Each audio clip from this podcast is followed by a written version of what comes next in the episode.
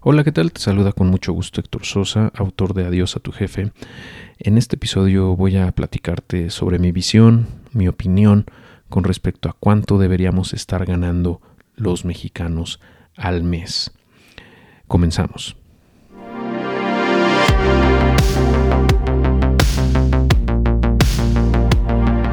Bueno, para nadie es un secreto que los mexicanos en promedio tenemos un ingreso muy bajo y que trabajamos muchas horas, ¿no? Por otro lado. Eh, pero qué tan bajo es nuestro ingreso.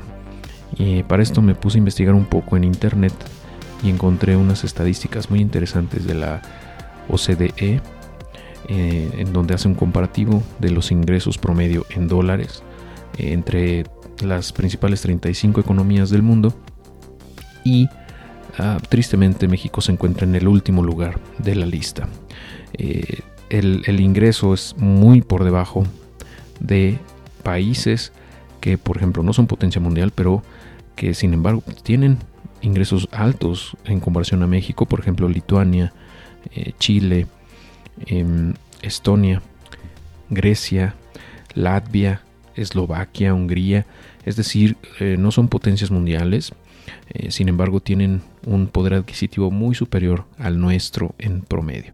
Para que te des una idea del gap o de la diferencia en poder adquisitivo entre los primeros países de la lista y nosotros, eh, Islandia, que es el país que está en el primer lugar en la lista, tiene un poder adquisitivo anual promedio de 66.500 dólares. Estamos hablando aproximadamente de un millón y medio de pesos al año. Eso, si lo dividimos entre 12, nos da alrededor de 120 mil pesos mensuales. Y nosotros en México tenemos un, ingreso promedio ya ajustado por poder adquisitivo, eh, casi 30 mil pesos al mes. Pero estos 30 mil pesos en realidad es en poder adquisitivo comparativo con otros países. Si nos vamos a lo que realmente percibimos nominalmente, el ingreso promedio es mucho más bajo, es poco menor a 7 mil dólares al año. Para ser exactos son 6 mil 848 dólares, que eso si lo, consideramos en 22 pesos por dólar, nos da un sueldo nominal, o sea, tal cual lo que recibe la gente eh, en pesos es alrededor de 12.500 pesos mensuales promedio. A lo que voy con todo esto es que pues tenemos un ingreso promedio bastante bajo. Nada más para, para ponerlo en contexto, eh, nuestro país tiene un poder adquisitivo ya real, o sea, ya eh, tal cual en dólares, eh, de 16 mil dólares al, al año, ¿no? Un poquito más. Y si lo consideramos con Estados Unidos, ellos tienen alrededor de 63 mil dólares de ingreso promedio, ¿no? de poder adquisitivo, vamos. Entonces, si dividimos 63 mil dólares entre los 16 mil casi 300 que nosotros percibimos, eh, quiere decir que los, eh, los gringos tienen un, un poder adquisitivo 3.87 veces más alto que nosotros. Eh, ya en, ajustado en dólares. Entonces, ¿qué quiere decir todo esto? Que la persona de Estados Unidos, el empleado promedio o la persona promedio que trabaja de tiempo completo en Estados Unidos, puede comprar 3.87 veces más cosas. Em, eso es una diferencia muy, muy grande, abismal, ¿no? Eh, ¿Y a qué se debe esto? Bueno, a muchísimos factores, ¿no? Obviamente, pues es una economía muy desarrollada, eh, tienen muchísimas ventajas, eh, han tenido históricamente, pues un posicionamiento como potencia mundial. Sin embargo, a lo que voy con todo esto es que nosotros históricamente, aunque hemos tenido ingresos muy bajos, tenemos la suerte de vivir en un país que tiene muchas oportunidades, que está lleno de gente muy talentosa, que eh, precisamente porque hay eh, pocos negocios, o sea, en comparación con países de primer mundo, es que hay muchas oportunidades. Y también, por otro lado, ah, pues hay muchísima información disponible en Internet actualmente. Mm, la gran parte de ella es gratuita o muy económica de obtener a través de cursos en línea. Entonces, pues desde mi punto de vista, la mesa está puesta para aquellas personas que decidan emprender, decidan crear negocios, decidan eh, crear múltiples fuentes de ingreso a través de distintos medios, usando tecnología, usando ah, procesos innovadores, etcétera, de tal manera que podamos generar ingresos por lo menos similares a lo que percibe un, gringo promedio, ¿no? Estamos hablando de 63 mil dólares. Eh, eso traducido a pesos mexicanos, 63 eh, mil dólares a un tipo de cambio de 22 pesos por dólar, estamos hablando de casi 1.400.000 pesos al año y eso entre 12 nos da un poquito más de 115 mil pesos mensuales de ingreso. Ahora, yo no veo ninguna razón por la cual nosotros como mexicanos no, no pudiéramos percibir ese ingreso promedio, eh, especialmente tú que estás escuchando este podcast, tú no formas parte del promedio, o sea, yo, yo no te considero como una persona promedio, sencillamente porque estás tomando el tiempo eh, de aprender sobre todos estos temas, entonces tú formas parte de una minoría, de hecho, en, en México o en el país que tú me escuches. Es por eso que yo eh, te reto a que consideres ese nivel de ingresos, 115 o ponle 100 mil pesos al mes. 100 mil pesos al mes creo que es una cifra bastante alcanzable eh, con la tecnología que te comento, con la información que contamos. Eh, obviamente no es nada fácil, eh, se requiere trabajo, tiempo, esfuerzo, pero eventualmente lo puedes lograr. Con mucha información, mucha de ella que te he estado compartiendo y que te seguiré compartiendo a través de mm, futuros episodios de este podcast. en internet puedes encontrar muchísima información, ¿no? YouTube. Google, hay muchísimos cursos en línea. En el blog Adiós a tu jefe vas a encontrar también muchísimas ideas de cómo generar ingresos adicionales, especialmente sobre Internet, ¿no? a través de medios electrónicos, que es a lo que yo me dedico, comercio electrónico, por ejemplo, eh, marketing de afiliados, eh, cursos en línea, eh, YouTube, etcétera. Hay muchísimas maneras de generar ingresos. También es algo que he compartido en eh, el libro que publiqué a mediados de 2019 que se llama Múltiples fuentes de ingreso que puedes encontrar en Amazon, en Amazon México o Amazon Estados Unidos o el país en el que te encuentres. Eh, ese libro pues es una, un compendio de las distintas maneras de generar ingresos que yo he logrado construir a través de los años, desde hace más de seis años, y pues explico con, bastante detalle ¿no? cómo lo hago. Y bueno, en general hay muchísima información pública, gratuita también, ¿no? en línea, como comento. Y si ya estás generando más de 100 mil pesos al mes, te felicito de verdad em, y te invito también a que pienses activamente cómo duplicar, cómo triplicar o quintuplicar, ¿por qué no? tus ingresos durante los próximos tres años. ahora, si te vas estricto, teóricamente o estrictamente, eh, los mexicanos deberíamos ganar más o menos como 50 mil pesos al mes para tener un poder adquisitivo similar al que eh, tienen las personas que viven en Estados Unidos, ¿no? el promedio de la gente que trabaja en Estados Unidos. 50 mil pesos me parece algo pues bastante alcanzable, te digo, pero yo, yo te invito a que no, no vayas por eso, ese número vayas por el otro que te comento, el de los 100 mil.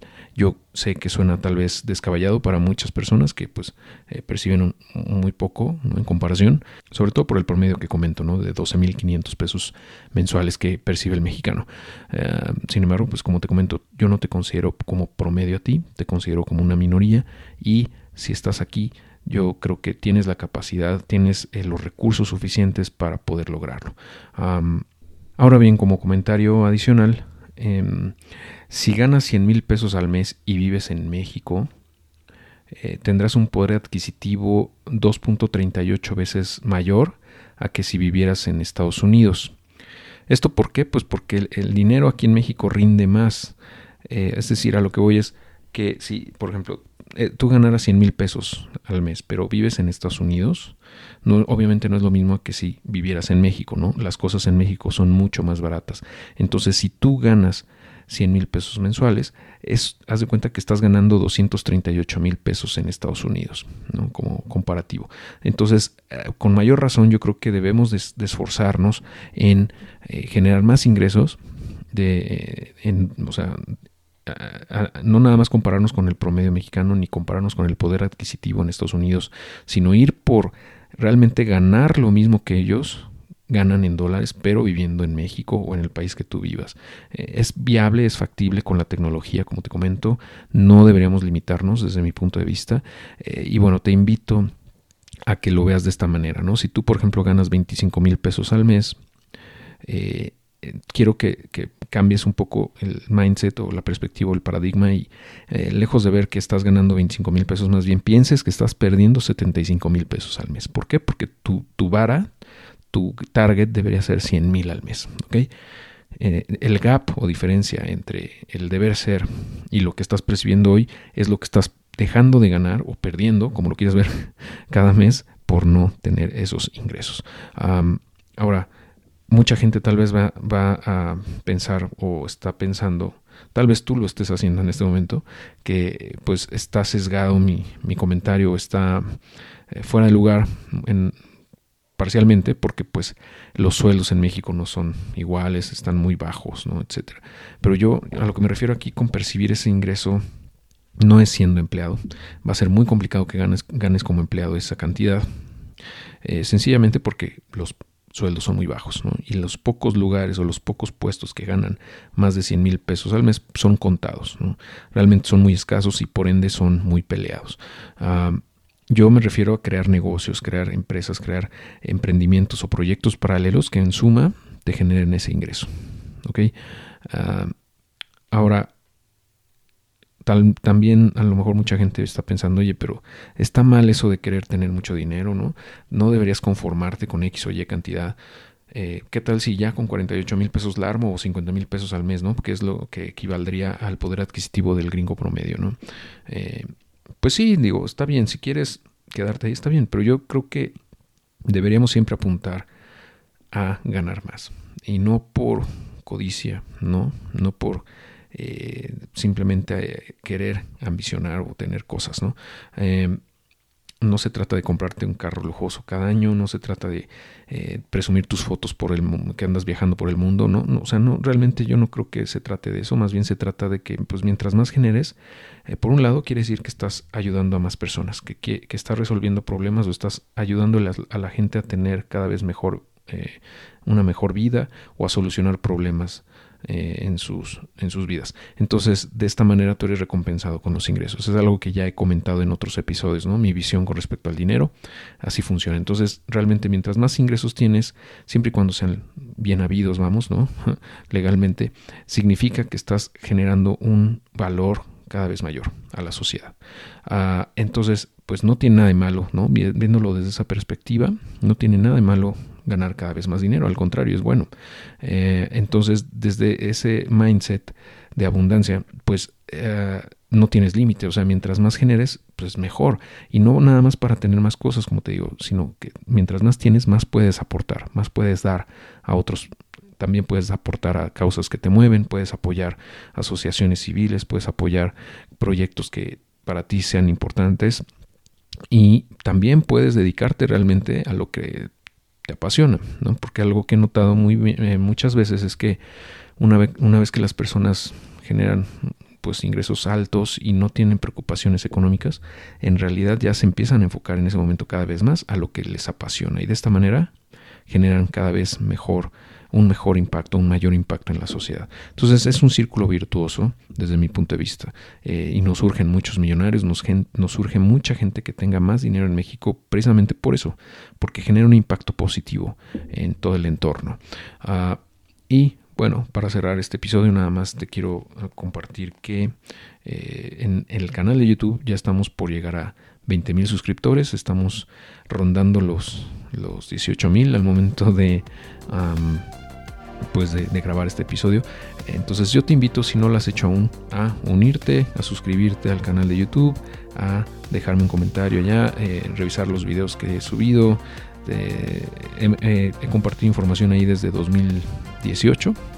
Entonces pues hay bastante contenido ahí arriba que eh, te puede ser útil. Entre ellos justamente este tema que conté o que platiqué hace unos días ahí en formato de video.